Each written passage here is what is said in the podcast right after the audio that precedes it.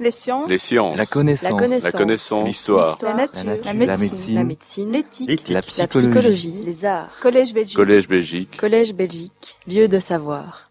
Voilà, ben, bonjour à tous. Je vous remercie euh, de cette audience large et extrêmement éclectique, puisque j'ai à la fois de mes anciens professeurs et de mes étudiants. Donc voilà, c'est euh, assez spécial pour moi aujourd'hui. Merci à tous. Et donc aujourd'hui, on va parler de météorites et d'habitabilité. Voilà, je vais vous parler un petit peu. euh, donc ce ne sont pas forcément mes, recherches directes. On, va parler de Mars, donc ça c'est un objet, je vais dire, qui me, qui me tient particulièrement à cœur. Et euh, ben, je vais vous montrer un petit peu ce qu'on peut étudier grâce aux météorites aujourd'hui. Et donc, dès le début du système solaire, on va créer un gradient de température avec un nuage de gaz tout au début, et ensuite un protosoleil, et on va avoir des régions chaudes proches du Soleil, évidemment, et puis des régions beaucoup plus froides, loin du Soleil. Et donc ça, ça va déterminer la destinée de notre système solaire. Nous aurons au centre du système solaire les planètes telluriques, Vénus, Mercure, Mars et la Terre. Et puis, plus on va loin, on aura de la glace d'eau, et donc on aura les planètes géantes qui ont des noyaux de glace et qui ont des atmosphères d'hydrogène et d'hélium euh, très très très épaisses. Alors quand on a un nuage de gaz qui va condenser presque sous vide, ça ne va pas se faire n'importe comment. Et on va avoir des éléments qui vont condenser. Donc je vous rappelle, condenser, c'est passer de l'état gazeux à l'état solide directement, il n'y a pas d'état liquide intermédiaire. Et on a des éléments qui vont être réfractaires parce qu'ils vont condenser à très haute température. On a 1600 degrés Celsius. On va avoir des choses un peu exotiques, l'osmium, le tungstène, le zirconium, ça vous parle peut-être pas. L'aluminium, ça c'est plus intéressant, on connaît. Le calcium également. Et donc on va avoir les premiers solides du système solaire qui vont être composés de calcium et d'aluminium. Ces premiers minéraux, on va les appeler des CAI pour, en anglais, Calcium Aluminium Inclusion. Ce sont les plus vieux solides du système solaire que l'on peut dater aujourd'hui. Et on les date de manière extrêmement précise, puisqu'on est à 4,568 5, euh, alors 400, euh, 4 milliards 568 millions d'années. Donc ça c'est assez précis et on considère que l'apparition des premiers minéraux datables correspond à l'âge du système solaire. On peut pinailler, sans doute d'autres minéraux sont apparus avant, mais aujourd'hui ils sont beaucoup trop petits et nous n'avons pas les technologies, les techniques pour euh, les dater. Ensuite, ici vous avez la température et ici vous avez tout est gaz et ici tout est solide. Et qu'est-ce que vous voyez sur ce diagramme? Eh bien, vous avez les éléments réfractaires qui vont condenser au début du système solaire. Et puis, au fur et à mesure que vous diminuez en température, vous allez avoir le métal, les silicates. Là, on rencontre des choses qu'on connaît, de l'olivine, du pyroxène. Ce sont des minéraux euh, sans doute les plus abondants sur Terre, mais les plus abondants dans le système solaire également. Et puis, on va avoir des éléments volatiles. Alors, volatile, ça ne veut pas forcément dire, évidemment, si je dis volatile, on va penser vapeur d'eau, mais le plomb, par exemple, est un élément volatile. Et donc, on va former des minéraux de plus en plus riches en ces éléments. Ce qui est intéressant pour moi aujourd'hui, c'est dans le fond de ce diagramme, vous voyez de la calcite avec du carbone, vous voyez des argiles. Alors les argiles, ce sont des minéraux secondaires. Sur Terre, on en forme tous les jours, mais on les forme surtout par passage d'eau. Donc ce sont des minéraux d'altération. Et donc ça va signifier que eh je vais avoir de l'eau à un moment quand la température est suffisante. Je vais avoir de la magnétite. Ça c'est intéressant parce que ça va être une des propriétés de certaines météorites. C'est de contenir de la magnétite, donc vous mettez un aimant dessus, ça va coller super bien. De l'hématite également, donc du fer oxydé. Et donc cette séquence de condensation, elle va vous indiquer qu'on va passer de, choses extrêmement sèches et réfractaires à des objets qui vont être riches en volatiles, et qui dit volatile dit eau également, et qui dit eau dit vie, ce qui va nous amener évidemment à l'habitabilité aujourd'hui. Je vais parler de matière organique, donc tout ce qui est composé de carbone. Alors aujourd'hui, si je regarde la ceinture principale d'astéroïdes qui est située entre Mars et Jupiter, on constate en fait exactement cette différence que je viens de vous expliquer.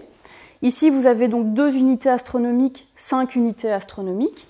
Ici, vous avez l'abondance. Et qu'est-ce qu'on voit? C'est au plus proche de la Terre et de Mars, vous avez des astéroïdes, alors les acronymes ne sont, pas très importants, de type E, de type S, S pour silicaté. Donc au plus proche de l'intérieur du système solaire, vous avez des astéroïdes riches en silicate, mais très pauvres en eau. Au plus je m'éloigne du Soleil, au plus je vais trouver d'autres acronymes. Alors M pour métal, je ne vais pas en parler aujourd'hui. C, P et D. C, c'est pour carbone. On va avoir des météorites riches en carbone et elles proviennent sans doute de ces astéroïdes riches en carbone également, donc qui se trouvent plus loin dans la ceinture d'astéroïdes. On a également cet astéroïde un peu mystérieux de type D, euh, aujourd'hui, on ne les connaît pas très bien. On pense qu'on a un échantillon de météorites qui vient d'un astéroïde de type D. Je vous en parlerai aujourd'hui. Mais donc, de toute évidence, on peut s'imaginer à ce qu'il soit encore plus riche en carbone et encore plus riche en eau, puisqu'on s'éloigne du Soleil. J'ai mis des petits acronymes un peu barbares. UCAMM, c'est pour Ultra Carbonate Micrometeorite. IDP, c'est des Interplanetary Dust Particles. C'est deux manières d'échantillonner la même chose. L'idée, c'est qu'il n'y a pas que des météorites qui arrivent sur Terre, vous avez des micrométéorites qui arrivent sur Terre. Et donc, ce qu'on peut faire, c'est qu'on peut les échantillonner soit au sol, l'idéal, ça reste l'Antarctique, vous prenez quelques tonnes de glace et vous faites fondre. Et dans ce que vous allez récolter, vous aurez parfois des micrométéorites très très riches en carbone. Vous pouvez aussi envoyer un avion stratosphérique à 20 km d'altitude. Là, vous ouvrez des clapets et vous pouvez récolter toutes les particules qui vont se trouver au sommet de l'atmosphère. Et on se rend compte que euh, ces, particules donc, sont très riches en carbone, très riches en volatiles, et potentiellement échantillonnent des astéroïdes pour lesquels on n'a pas de météorites, donc de, de larges spécimens aujourd'hui sur Terre. Donc ces météorites en géologie, on aime bien faire des petites familles. Aujourd'hui, donc, je vais vous parler de deux types de météorites particuliers. Donc, vous avez deux familles, les météorites non différenciées ou appelées chondrites, parce qu'elles n'ont pas fondu. Donc, on dit qu'elles sont primitives, elles n'ont pas fondu. Elles viennent d'astéroïdes qui sont restés intacts depuis le début du système solaire. Et par des, par, euh, le, le, contraire est vrai. Donc, vous avez des météorites différenciées. Donc, ce sont des météorites qui viennent d'astéroïdes qui ont connu de l'activité volcanique, donc elles ne sont plus primitives, elles ont connu une activité géologique. Et donc on a environ 92% de chondrites sur Terre aujourd'hui, donc on a plus de 60 000 échantillons dans les collections aujourd'hui. Seulement 8% de météorites différenciées. Aujourd'hui, je vais m'attarder sur les chondrites carbonées, parce qu'on va parler d'habitabilité. Elles représentent seulement 3% de toutes les météorites qui sont tombées sur Terre. Vous avez des petits acronymes un peu barbares dont je vais reparler juste après. Et je vais m'attarder, alors météorites différenciées, je vais m'attarder aux météorites martiennes. Parce qu'évidemment, aujourd'hui, l'habitabilité, ça va concerner bah, essentiellement Mars. C'est une planète pour laquelle, aujourd'hui, on ne sait pas s'il y a eu de la vie. On sait que Mars a sans doute été habitable, mais est-ce que Mars a connu de la vie? Bah, Ça, c'est une question qui reste ouverte aujourd'hui. Euh, j'ai envie d'être optimiste, mais si je suis honnête, je n'en sais rien. Donc voilà. Et donc je vais vous parler de météorites martiennes aujourd'hui et de chondrites carbonées. Alors ces chondrites carbonées, bah, comme leur nom l'indique, elles contiennent du carbone. Et le carbone, ça tombe bien, c'est les briques Lego du vivant. Ça veut dire que ces météorites ne contiennent pas de vie, mais qu'elles contiennent les ingrédients nécessaires à la vie. Ces chondrites carbonées, elles contiennent jusqu'à 15% d'eau. Alors c'est pas de l'eau libre, hein, évidemment, c'est pas comme une éponge. Ce seront des groupements d'eau inclus dans des minéraux hydratés, dans des argiles, etc.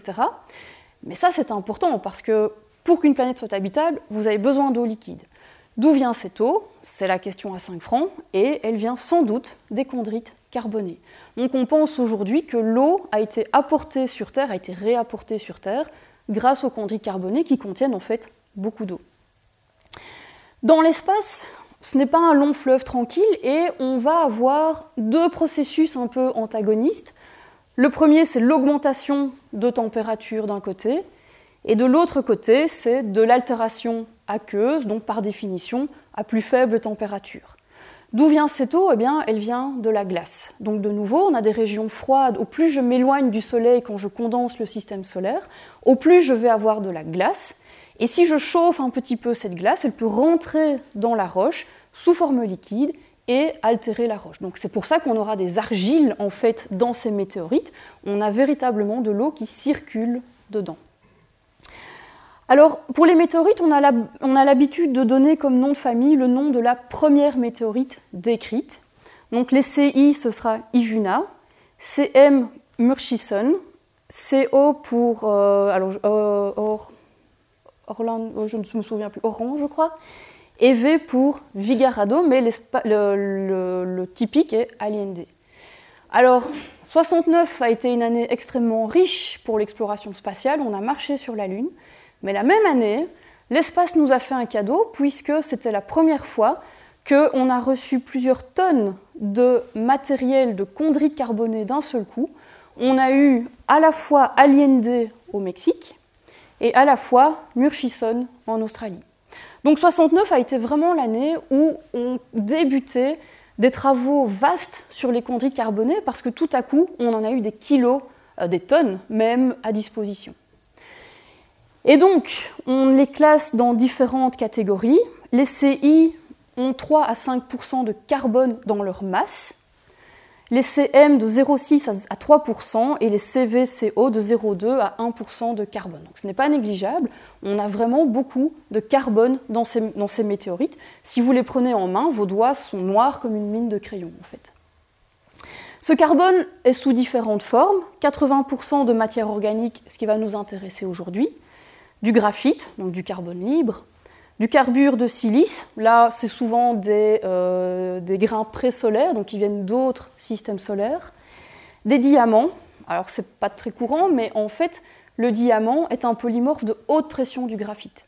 Donc si jamais vous avez des impacts de météorites entre elles et que vous atteignez une pression suffisante, le graphite va se transformer en diamant. Donc on trouve, alors pas de quoi en faire un collier, mais on trouve des micro-diamants dans les météorites.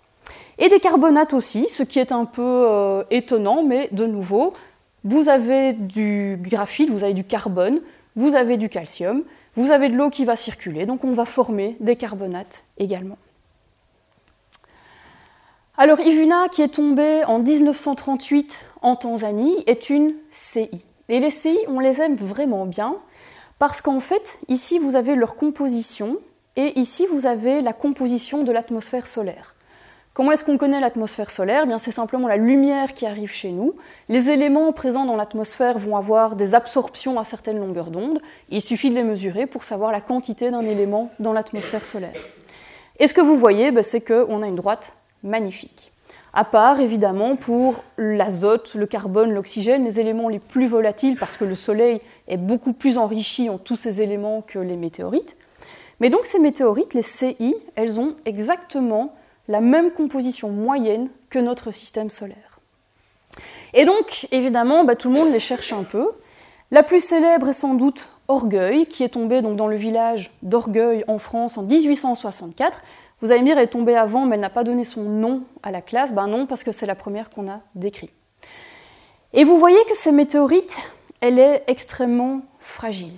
Donc ce sont des météorites qui vont être très friables, et bah, c'est normal, elles sont composées de minéraux qui ne sont pas très consolidés, des argiles, des carbonates. Donc en fait c'est pour ça qu'on a peu de ce genre de météorites, c'est qu'en fait elles ne résistent pas à leur entrée dans l'atmosphère. Donc on a un biais d'échantillonnage malheureusement, où on, a tendance à avoir beaucoup de météorites très résistantes et où on va perdre en fait dans l'atmosphère les météorites de type carboné parce qu'elles ne résistent pas, elles se désagrègent en fait dans l'atmosphère. Ce sont des météorites par ailleurs extrêmement fragiles parce qu'elles bah, vont être sensibles à l'humidité par exemple, elles peuvent absorber l'humidité ambiante et donc ce sont des météorites qui ont tendance à très mal vieillir. Aujourd'hui, dans les musées, elles vont être conservées sous atmosphère d'azote, par exemple, avec euh, des, thermomètres, des, hygromètres qui vont exactement contrôler euh, ce qu'elles subissent. Mais évidemment, bah, dans le temps, les gens ne le savaient pas, donc vous voyez que cette pauvre météorite, elle tombe en pièces, en fait, pourtant dans un musée. Ces chondrites carbonées contiennent donc jusqu'à 4% de matière organique. Donc de nouveau, ce n'est pas de la vie, mais ce sont les briques Lego du vivant. Cette matière organique, on va distinguer deux groupes un peu euh, pratiques, je vais dire. Le premier, c'est la matière organique soluble, comme son nom l'indique. Vous allez simplement ajouter un solvant à la roche réduite en poudre, et cette matière organique va être libérée, va se retrouver dans le solvant. C'est facile à obtenir, mais en fait, ce n'est que 5 à 25% de la matière organique totale des météorites. Généralement, ce sont des molécules de faible masse, alors évidemment, c'est facile à étudier parce que vous avez une phase liquide en fait qui va contenir toutes ces molécules. Donc ça, c'est très facile de mettre ça dans un analyseur. Et par exemple, Murchison, vous avez 8 molécules qui constituent les protéines terrestres, 11 qui sont rares sur Terre et 55 molécules qui n'existent pas dans le monde vivant sur Terre. Donc ça veut dire que véritablement, on crée de la matière organique dans l'espace, dans d'autres environnements stellaires, mais dans le nôtre aussi, ben, simplement, quand vous refroidissez le gaz solaire, vous allez avoir du carbone qui va se mélanger avec de l'hydrogène, de l'oxygène, et vous former en fait de la matière organique naturellement, sans avoir besoin de vie. Donc c'est de la matière organique abiotique. La matière organique insoluble, elle, c'est 75 bah, à 95% de toute la matière organique. Et elle, c'est un peu plus compliqué, il faut y aller un petit peu plus fort. On va l'obtenir par déminéralisation de la roche on va mettre sur la roche des acides forts, surtout de l'acide fluorhydrique. On dissout en fait tous les minéraux. Et puis vous regardez ce qui tombe dans le fond de votre peau. Une fois que tout est dissous, dissous bah, vous avez le résidu. Et c'est la matière organique solide. L'avantage, c'est que vous avez beaucoup moins de risques de contamination terrestre, évidemment. Donc ça, je vais en reparler longuement aujourd'hui parce que c'est notre problème principal, en fait. Moins de risques de contamination terrestre. On a des molécules qui sont énormes. Alors carbone 100, hydrogène 72, oxygène 18. Donc c'est vraiment des molécules qui n'existent pas aujourd'hui sur Terre. On a des rapports qui sont typiques du milieu interstellaire, donc très clairement cette matière organique a une origine non biologique.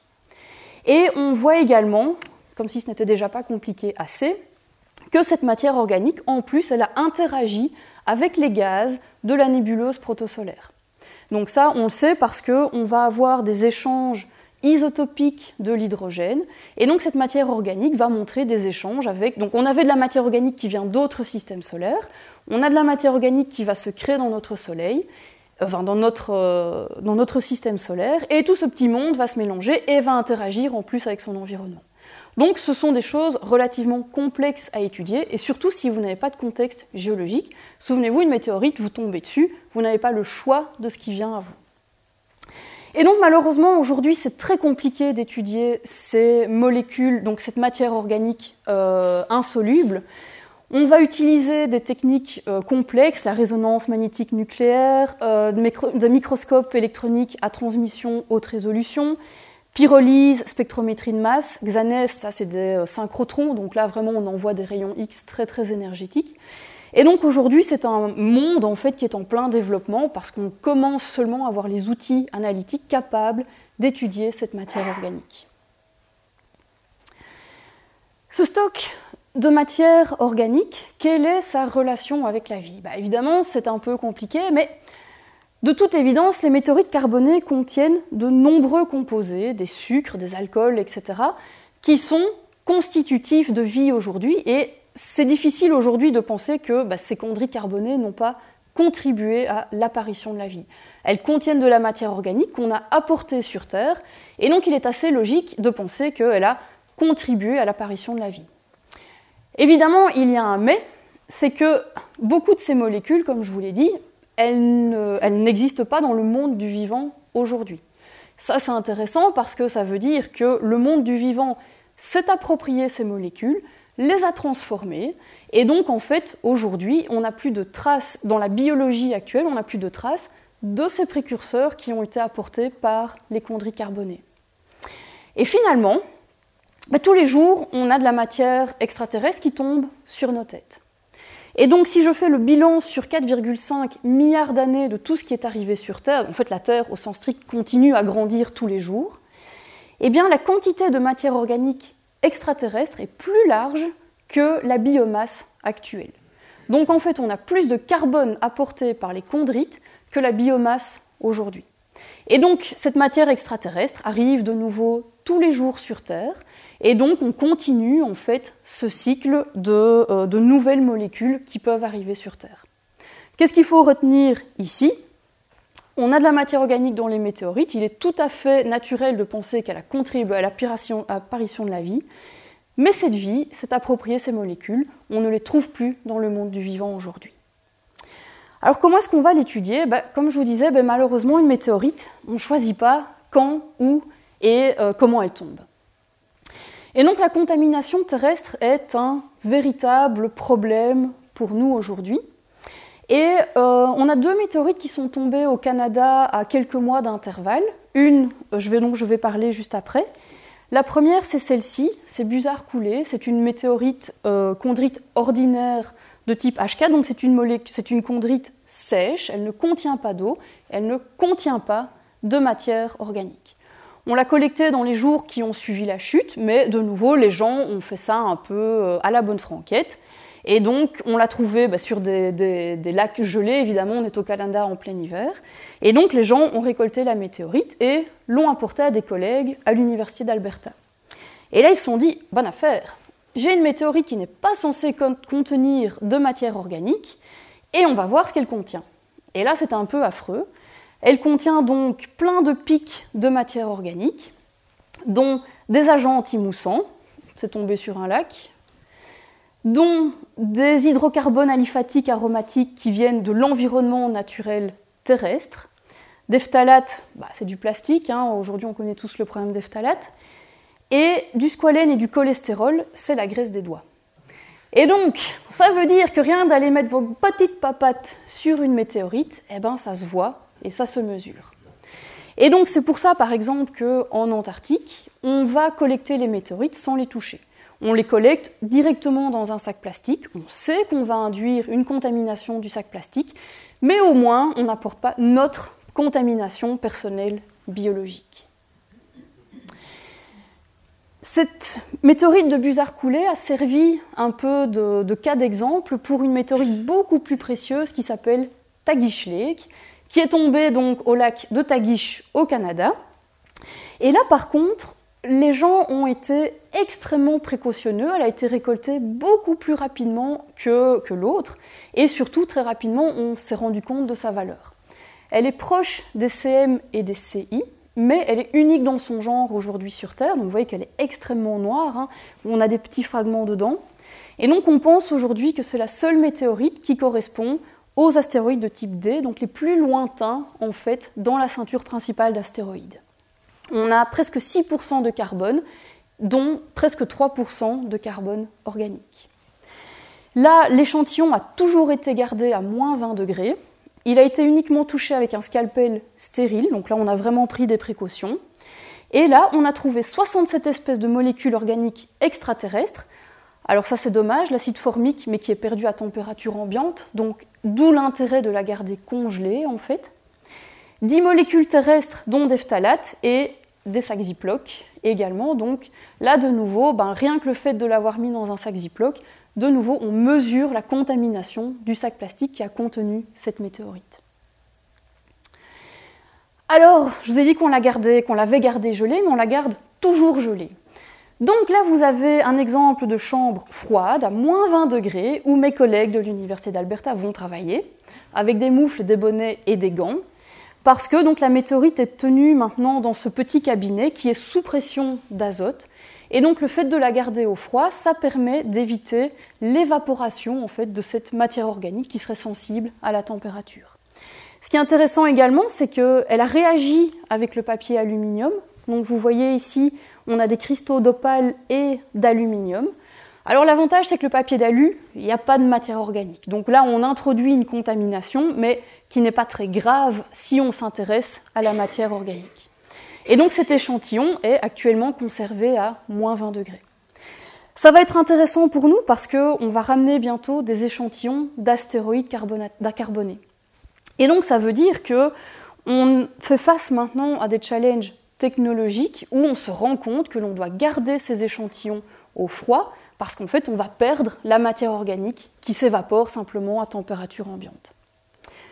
Retour d'échantillon, le premier qui a réussi, c'est euh, Hayabusa 1, donc par l'agence spatiale japonaise, entre 2003 et 2010, mais l'astéroïde euh, qui a été échantillonné, Itokawa, donc une espèce de grosse cacahuète, est un astéroïde de type S, silicaté, chondrite ordinaire, donc il était sec, sans eau, et donc en effet, on n'a pas trouvé d'eau dans cet astéroïde. Donc vous voyez très clairement, on a plein de rochers à la surface de cet astéroïde. Donc c'est ce qu'on appelle un astéroïde pile de déchets. En fait, on a plein de fragments qui restent à la surface.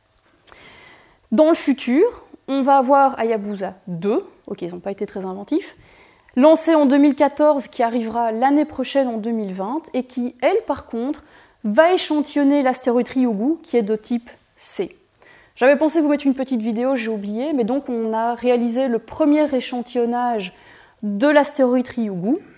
Donc l'idée, c'est vraiment d'aller chercher un tout petit morceau, des, poussières en fait de cet astéroïde.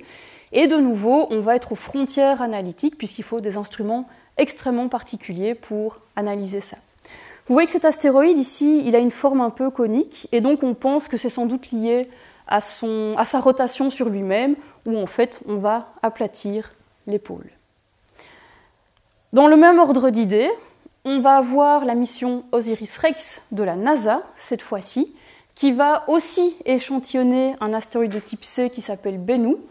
Vous voyez de nouveau, on retrouve vraiment cette forme euh, conique. Il a été lancé en 2016 et reviendra en 2023. La manière d'échantillonner sera légèrement différente, donc là, ils espèrent vraiment avoir des blocs rocheux qui seront euh, ramenés. Donc pour Hayabusa 2, on espère quelques milligrammes de roche. Pour euh, Osiris Rex, on espère quelques dizaines de grammes de roche. Et donc, l'idée de ces missions spatiales chères, osons le dire, ben, ça va être de comprendre l'eau sans contamination. Parce que à chaque fois que j'étudie une météorite sur Terre, elle est contaminée. Quoi qu'on fasse, elle sera contaminée par n'importe lequel des moyens d'échantillonnage. Je la mets dans un sac plastique, elle est contaminée, je la mets dans l'aluminium, elle est contaminée, je la prends en main, c'est la cata. Et donc, c'est compliqué. Et donc, l'idée ici, c'est vraiment d'aller chercher la matière organique extraterrestre, libre de toute contamination, de savoir combien il y a d'eau dans ces astéroïdes, et de comprendre l'apparition, l'arrivée de l'eau sur Terre et l'apparition de la vie sur Terre avec la matière organique. Et Mars dans tout ça parce qu'évidemment, ça va nous intéresser beaucoup. C'était un challenge. Alors Mars, c'est une planète de basalte. C'est comme la Terre, hein, on va trouver énormément de basalte, mais surtout, depuis qu'on a fait beaucoup de, développement analytique, on voit des roches d'altération. Alors aussi, vous avez des phyllosilicates, ce sont des argiles. De nouveau, pour former un argile, il faut que de l'eau circule dans une roche. Vous avez de la silice pure. Alors la silice pure, aujourd'hui sur Terre, on en trouve dans les sources hydrothermales. Et ça, on aime bien en habitabilité, les sources hydrothermales. C'est vraiment là qu'on pourrait peut-être trouver des microbes. Des chlorates, des carbonates, des sulfates, tout ça, c'est vraiment des roches altérées. Donc on a de l'eau qui va circuler à travers, euh, à travers ces basaltes. Et donc vous voyez qu'aujourd'hui, on va retrouver beaucoup de ces minéralogies d'altération. Alors, ne pensez pas qu'on ne les trouve qu'à l'équateur martien, bah, c'est simplement qu'en fait on est un peu myope dans l'espace.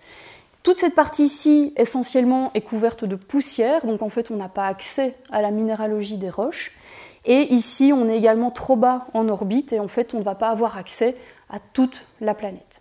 Donc ce n'est pas euh, donc le fait qu'on ait une espèce de bande ici avec ces roches altérées n'est pas un effet euh, qu'on peut interpréter géologiquement, c'est un biais d'observation malheureusement.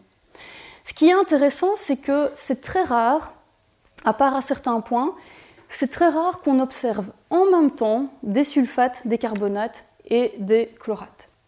Donc ça veut dire qu'en plus, non seulement on a de l'altération sur Mars, mais qu'en plus cette altération, aura sans doute des causes différentes et des conséquences différentes en termes de minéraux altérés. Ces minéraux d'altération, ils sont typiques d'une certaine époque sur Mars. Ici, vous avez le pré-noachien, le noachien 4 milliards d'années. l'Hespérien jusqu'à environ 3 milliards d'années, et depuis 3 milliards d'années, alors Mars c'est facile, hein, on n'avait que 3 aires géologiques, vous êtes dans l'Amazonien. Et donc, l'Amazonien est caractérisé ben donc, par cette oxydation qui donne la couleur rouge à la surface de Mars. Vous avez également des vallées, donc on voit encore des réseaux de vallées récents, euh, enfin récents entre guillemets, hein, on est quand même à un milliard d'années, mais à la surface de Mars. On a du volcanisme qui continue sans doute jusqu'aujourd'hui. Mais essentiellement, ces argiles, donc smectite c'est un argile, ces phyllosilicates, ces chlorates, ces sulfates, viennent d'une période très restreinte dans l'histoire de Mars, l'Hespérien principalement et un peu le Noachien, où on pense qu'on a eu de l'eau liquide. Et donc cette eau liquide, bah, elle devait être suffisante pour donner ces minéraux d'altération. Donc ici, c'est évidemment un peu indirect, on voit des minéraux d'altération, donc en fait on en déduit qu'on a eu de l'eau à la surface de Mars, et d'un point de vue morphologique, on voit de l'eau à la surface de Mars.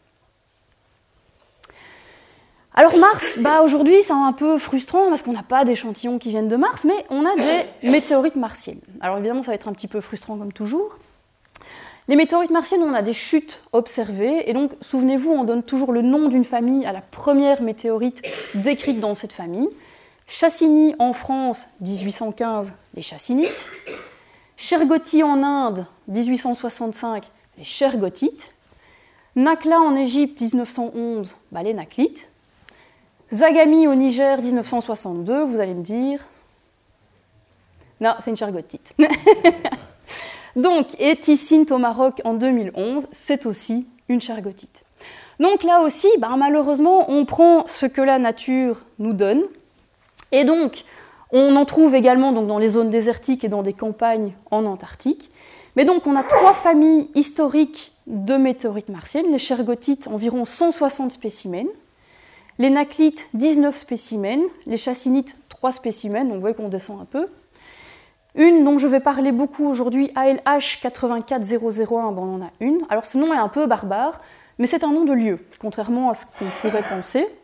Elle a été trouvée en Antarctique dans les montagnes Alan Hills, d'où ALH, en 1984, et c'est la première décrite cette année-là. Donc ça, ça suit une suite logique. On a également des groupes un peu plus récents aujourd'hui qui sont des brèches basaltiques, donc la surface martienne. On a environ 10 exemplaires de la même météorite, mais qui s'est donc fragmentée dans l'atmosphère. Et on en a 4 qui n'appartiennent aujourd'hui à aucun groupe, mais euh, les scientifiques ont du mal à avoir accès à ces météorites parce qu'en fait, bah, elles sont trop chères, on ne peut pas les acheter. Et donc aujourd'hui, euh, on commence seulement à les étudier, mais on a des problèmes d'accès aux échantillons. Et donc, toutes ces météorites, donc là ça fait à peu près 200 météorites martiennes, vont nous permettre de comprendre l'évolution de Mars. Mais je vais mettre un gros bémol évidemment, c'est que ces météorites martiennes sont des basaltes. Ce sont des roches volcaniques qui viennent de l'activité volcanique et donc elles n'ont pas beaucoup d'altération. Et là, on touche peut-être du doigt un nouveau biais d'échantillonnage, c'est qu'une roche argileuse, bah, de nouveau, elle va pas très bien vivre un impact de météorite. Et donc en fait, généralement, bah, on va avoir du mal à éjecter une roche cohérente, euh, une roche sédimentaire, on va dire une roche altérée qui soit cohérente. Une roche altérée, par définition, elle va avoir tendance à se fragmenter, à être très fragile. Et donc malheureusement, les roches d'altération, on n'y a pas droit, elles ne survivent pas à quitter Mars et ou à arriver sur Terre. Comment est-ce qu'on les échantillonne bah, C'est vraiment très simple. Hein. Vous avez des météorites qui tombent à la surface de Mars aussi. Vous avez des jolis cratères à la surface de Mars. Et de temps en temps, bah, vous éjectez une météorite. Et donc des cratères à la surface de Mars, on en a de très jolis. Donc ici, vous avez un très bel exemple avec la couche d'éjecta sur le côté. Vous avez un dôme central qui est témoin d'un impact très violent. Et ce qui est assez super, ce sont ces euh, canaux d'écoulement, puisque quand vous avez un impact de météorite, vous allez chauffer localement la roche, et donc vous allez avoir de l'eau qui va s'écouler. Alors quand on dit de l'eau, il n'y a quand même pas de quoi en prendre un bain, ce sera plutôt de la saumure, des choses très chargées en sel, et puis bah, au bout d'un moment, ça va s'évaporer. Mais ça aura eu le temps euh, d'altérer la roche localement. Alors comment est-ce qu'on reconnaît une météorite martienne? C'est pas si simple que ça. Ici, vous avez une chondrite, donc qui est formée de petits chondres, et ici, vous avez deux météorites martiennes, et la mauvaise nouvelle, c'est que ça ressemble à un bête basalte terrestre. Donc, en fait, c'est assez compliqué de reconnaître directement comme ça une météorite martienne. Alors évidemment, si vous la trouvez en plein milieu du désert ou en plein milieu de l'Antarctique, ça c'est un bon indice. S'il n'y a pas de volcan à côté, c'est qu'elle vient du ciel. Mais si vous la trouvez dans votre jardin, c'est pas forcément gagné qu'on puisse la reconnaître comme ça. Ici, je ne résiste pas à l'envie de vous montrer cette photo d'une météorite martienne belge, antarctique belge. Donc on l'a trouvée pendant la campagne 2012-2013 en Antarctique. Et donc vous la voyez ici dans son habitat naturel secondaire. Et donc euh, aujourd'hui, on est en train de l'étudier, de la dater et d'essayer de, de comprendre l'activité volcanique à la surface de Mars. Quelque chose qui avait mis la puce à l'oreille dans les années 80, c'était l'âge des météorites martiennes. On peut connaître l'âge des météorites. Les Shergottites ont environ 200 millions d'années, Naklit Chassignite 1,3 milliard d'années, c'est récent quand même dans le système solaire, et ALH 84001 4 milliards d'années. C'est marqué 4.5, mais je vais en parler juste après. Et donc, dès le départ, les gens se sont dit, bah, il faut que j'ai une planète qui soit capable de garder une activité volcanique jusqu'il y a 200 millions d'années. En géologie, c'est rien du tout 200 millions d'années. Ça veut dire que Mars est toujours active aujourd'hui si elle vient bien de Mars. Si je fais un peu le bilan de ce que j'ai dans mon jeu de cartes, ben j'ai pas grand-chose. Hein. On a Vesta, l'activité volcanique a peut-être duré 20 millions d'années après la formation du système solaire. La Lune, on a eu de l'activité magmatique jusqu'à environ 2, 2,5 milliards d'années. Mercure, on n'en sait rien, mais on ne peut pas avoir de météorites de Mercure parce qu'on est trop proche du Soleil, donc on ne peut pas éjecter des météorites de Mercure. Elles, vont replonger inévitablement dans le Soleil. Vénus est toujours active aujourd'hui, mais de nouveau, on a une atmosphère vraiment difficile, donc ça va être compliqué d'éjecter aussi une météorite de Mercure. Euh, de Vénus. Bon, la Terre, on connaît bien, donc si elle ne ressemble pas à des roches terrestres, on voit que ça ne va pas aller. Et donc Mars, quand on fait le bilan, était la seule planète capable d'être la source de ces météorites. On peut mesurer également les isotopes de l'oxygène. Alors l'oxygène a trois isotopes, le 16 qui est le plus abondant, le 17 et le 18. Et on s'est rendu compte que chaque famille de météorites avait une signature qui lui était propre pour la proportion relative de ces trois isotopes. La Terre et la Lune partagent ici la même composition chimique en oxygène. Vesta, par exemple, toutes les météorites qui viennent de Vesta sont sur la même droite également. Et toutes ces météorites dont on se demandait si elles venaient de Mars sont sur la même droite finalement. Alors, l'oxygène n'est pas une preuve de provenance. Je ne peux pas prendre la composition isotopique en oxygène et dire ça vient de telle planète. Mais je peux dire toutes les météorites qui ont la même composition isotopique en oxygène viennent de la même planète. Après, c'est à moi de découvrir quelle est cette planète. Et donc, dans le cas de Mars, ce qui a permis de couper court à tout argument, c'est ce diagramme où vous avez la composition du gaz dans des Shergottites avec la composition de l'atmosphère martienne. On la connaît, on avait envoyé des sondes Viking dans les années 70, et vous voyez qu'on a une correspondance parfaite entre les bulles de gaz dans les Shergottites et l'atmosphère martienne. Et donc ça veut dire que toute météorite qui a la même composition en oxygène, on sait maintenant qu'elle viendra de Mars, puisqu'elle a la même composition qu'une Shergottite, dont on sait qu'elle vient de Mars grâce à l'atmosphère. Alors pour replacer cette ligne du temps et puis par rapport à la Terre, ici la Terre, donc vous avez l'AD1, ici, jusqu'à 4 milliards d'années, pour lequel on n'a pas de roche aujourd'hui.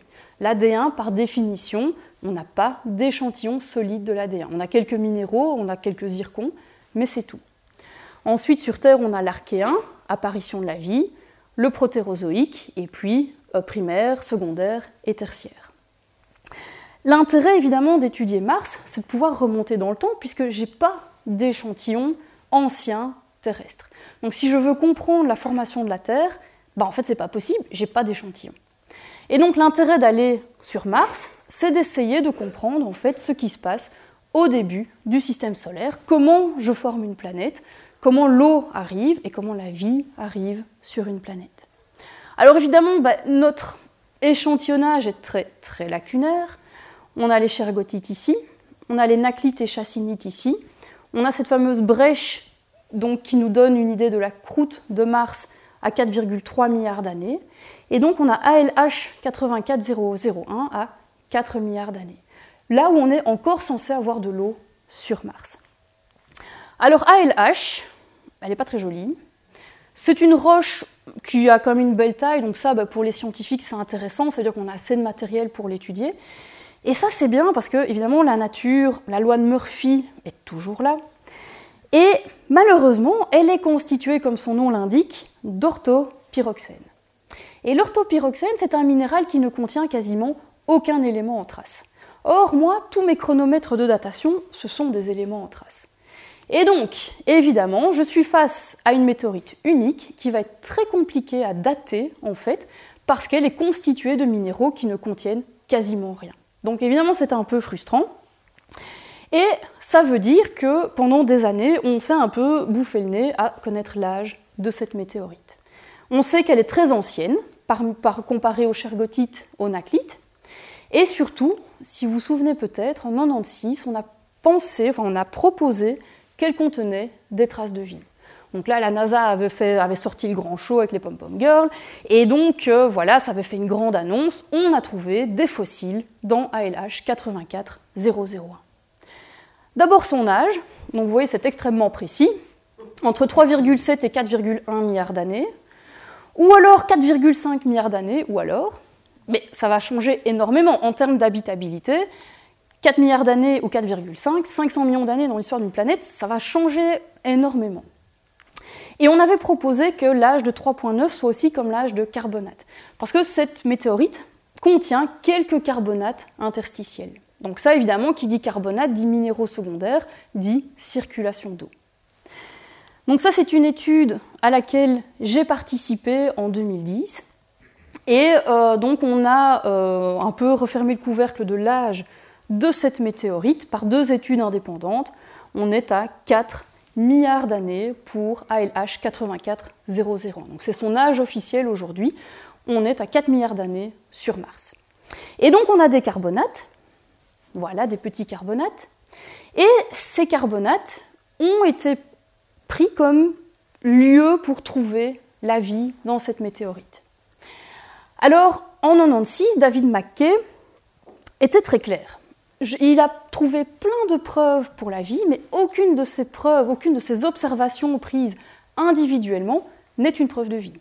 C'est vraiment la collectivité de toutes ces observations qui lui fait dire en 96 que on a des traces de vie dans ALH 84001. Donc ça c'est très important, évidemment, parce que sa théorie ne tient qu'à la collectivité, à la robustesse de toutes ces observations. Les carbonates. Donc là on a des petits globules de carbonate, je vois que l'échelle est passée à la trappe. Et ce qui est intéressant, c'est que ces carbonates vont varier de composition. Donc un carbonate, qu'est-ce que c'est? C'est un groupement CO3 plus quelque chose. Alors si ce quelque chose est du calcium, c'est de la calcite. Si c'est du fer, c'est de la sidérite. Si c'est du magnésium, c'est de la magnésite, etc., etc. Mais donc, ici, l'intérêt, c'est que ces carbonates ont changé de composition. Et donc David McKay, à l'époque, a proposé que le changement de composition était lié à de l'activité biologique. Le problème, c'est que ça peut être de l'hydrothermalisme et qu'on a d'ailleurs reproduit ces globules avec ces variations de composition en laboratoire à 470 degrés. Alors 470 degrés, c'est pas super top pour la vie. Et donc évidemment, c'est une. Alors évidemment ici le problème c'est que à partir du moment où vous trouvez une explication abiotique, ben, votre explication biologique tombe un peu à l'eau puisqu'on ne peut pas vraiment faire la différence entre les deux. On a des cristaux de magnétite. Ça c'est cool parce qu'en fait sur Terre, on a des bactéries qui, vont, euh, qui vont utiliser le champ magnétique terrestre pour se guider. Et pour ça, en fait, elles font pousser à l'intérieur d'elles des petits cristaux de magnétique qu'on appelle des magnétosomes. Et donc ces magnétosomes, ils ont six critères distinctifs pour qu'on puisse sans ambiguïté dire c'est un magnétosome bactérien. Sa morphologie hexaoctaédrale, pas de défaut cristallographique, un allongement, donc on a un minéral qui va être très allongé, très étiré, une distribution de taille asymétrique, la pureté de la magnétite et l'alignement. Donc vous allez avoir des petites chaînes en fait de magnétite. Le problème, c'est que ces six critères ont été observés, mais jamais sur le même cristal de magnétite. Et donc ça, c'est vraiment très embêtant parce que ça veut dire que vous n'avez pas un cristal qui contient ces six paramètres nécessaires pour que ce soit une origine biologique. Et de nouveau, en laboratoire, on peut former ces mêmes cristaux de manière abiotique. Alors ces cristaux artificiels, ils auront tous un de ces six critères, mais jamais les six en même temps. Mais de nouveau, dans LH8400, on n'a jamais trouvé ces six critères en même temps. De la matière organique, ça c'est cool, on a trouvé de la matière organique dans ALH 84001, des hydrocarbures. Si vous vous souvenez de ce que je viens de vous dire, bah, le problème c'est que bah, une très grande proportion va venir de la contamination humaine. On a de la matière organique martienne, ça c'est cool. Environ 8% de la matière organique de cette roche est véritablement martienne, mais matière organique n'est pas vie. Si vous vous souvenez la première partie de l'exposé, on a plein de matière organique dans les chondrites carbonées, mais elles ne contiennent pas de vie. Et par ailleurs, le reste, on a du carbone 14. Donc le carbone 14, c'est vraiment quelque chose qui a une durée de vie, c'est un isotope qui a une durée de vie très courte. Et donc ça veut dire que c'est vraiment quelque chose qui est lié à son séjour sur Terre. Le delta 13 également est typiquement terrestre. Donc de nouveau, cette matière organique, oui c'est intéressant, oui on en a sur Mars, ça c'est cool, c'est déjà un premier point je vais dire, mais matière organique n'est pas vie. Alors les traces de fossiles, ça, ça a vraiment fait le tour du monde. Ça, ça a été vraiment le truc où on se dit c'est génial, quand je vois ça, moi, je vous avoue, je vois une bactérie, j'ai pas de souci. Le problème, c'est que ça dépend vachement de l'angle sous lequel on prend cette photographie, et que donc, de manière très convéniente dans le papier, eh bien, ils ont pris les photos avec les meilleurs angles pour obtenir de très jolies euh, photos ça.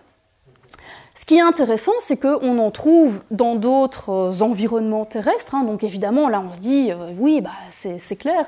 Là, ici, vous aviez Columbia River Basalt. Vous avez donc des bactéries fossiles. Et c'est clair que bah, quand on voit ça, ça ressemble très clairement à ça. Dans le papier originel, vous avez également ces, petits, euh, ces espèces de petits haricots. Le souci, c'est la taille. Parce que si vous regardez l'échelle, ici, on est à 10 nanomètres. Et donc, c'est évidemment frappant de voir ces exemples de microfossiles, mais en fait, on les reproduit en laboratoire. On va altérer des pyroxènes et de la calcite, et moi je trouve que c'est tout à fait joli également. On trouve également des fausses bactéries. Le problème, ça reste la taille. Pour qu'une bactérie puisse être vivante, il faut mettre de l'ADN. Et l'ADN, ben, ça prend de la place quand même. Et donc là, on a un problème de place, à savoir que quand on descend en taille de possibles bactéries, ben on n'a simplement plus assez de place pour mettre le matériel génétique et mettre le matériel nécessaire à la vie de la cellule. Donc en fait, on est limité en taille minimum d'une bactérie, puisqu'il me faut de la place bêtement pour son matériel génétique. Donc là, de nouveau, on a des tailles qui vont de 20 à 500 nanomètres. 500 nanomètres, on peut en faire une nanobactérie. 20 nanomètres, pas moyen.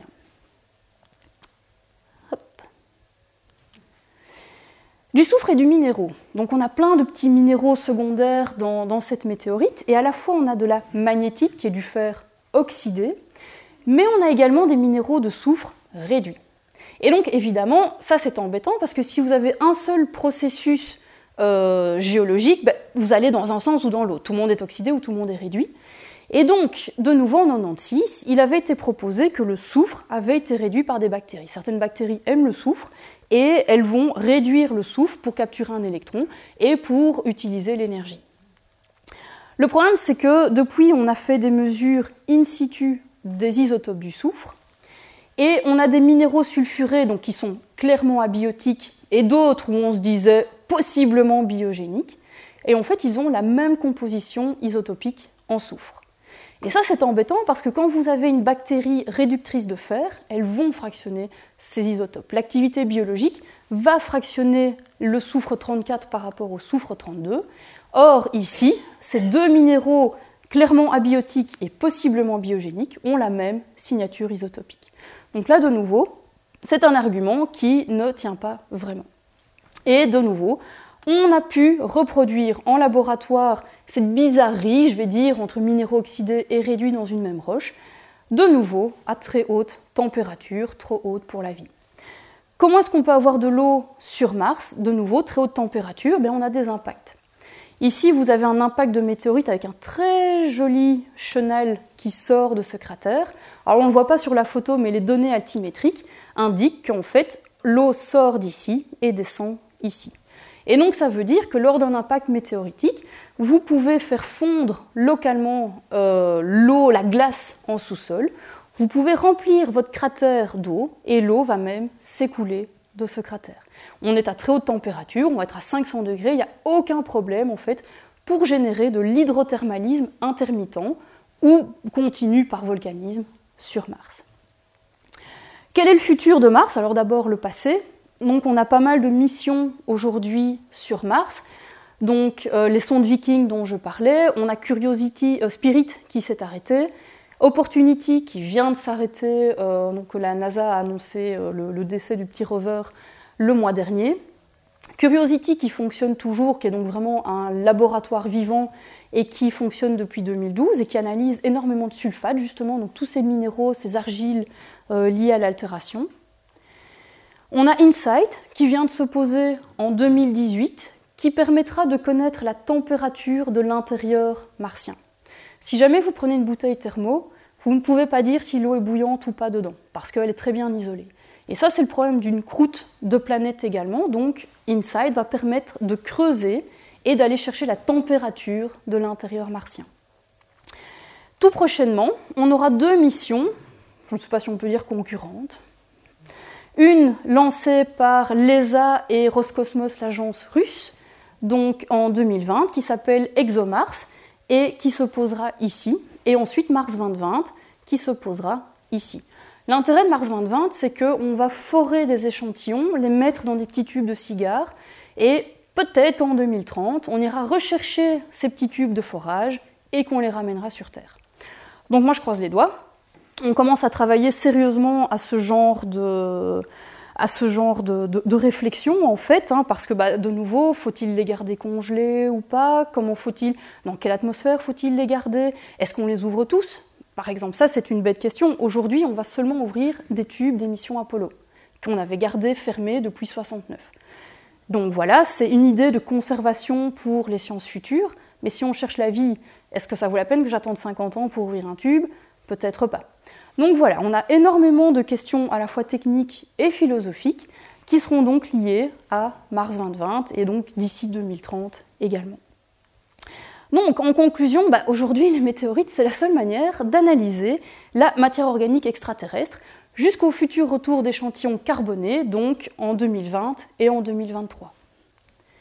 La matière organique, elle est ubiquise dans l'univers, donc je n'ai pas besoin de vie pour produire de la matière organique, ce n'est qu'une question de température, et bah, quand il fait froid, je peux condenser des éléments volatiles, du carbone, de l'hydrogène, de l'oxygène, je forme de la matière organique.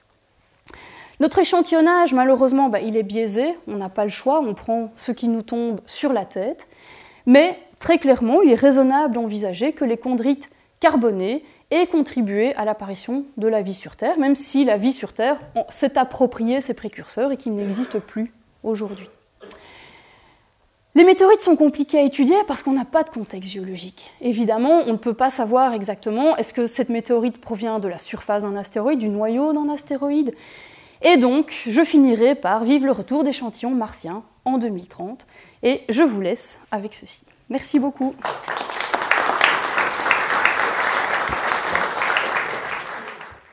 Les sciences.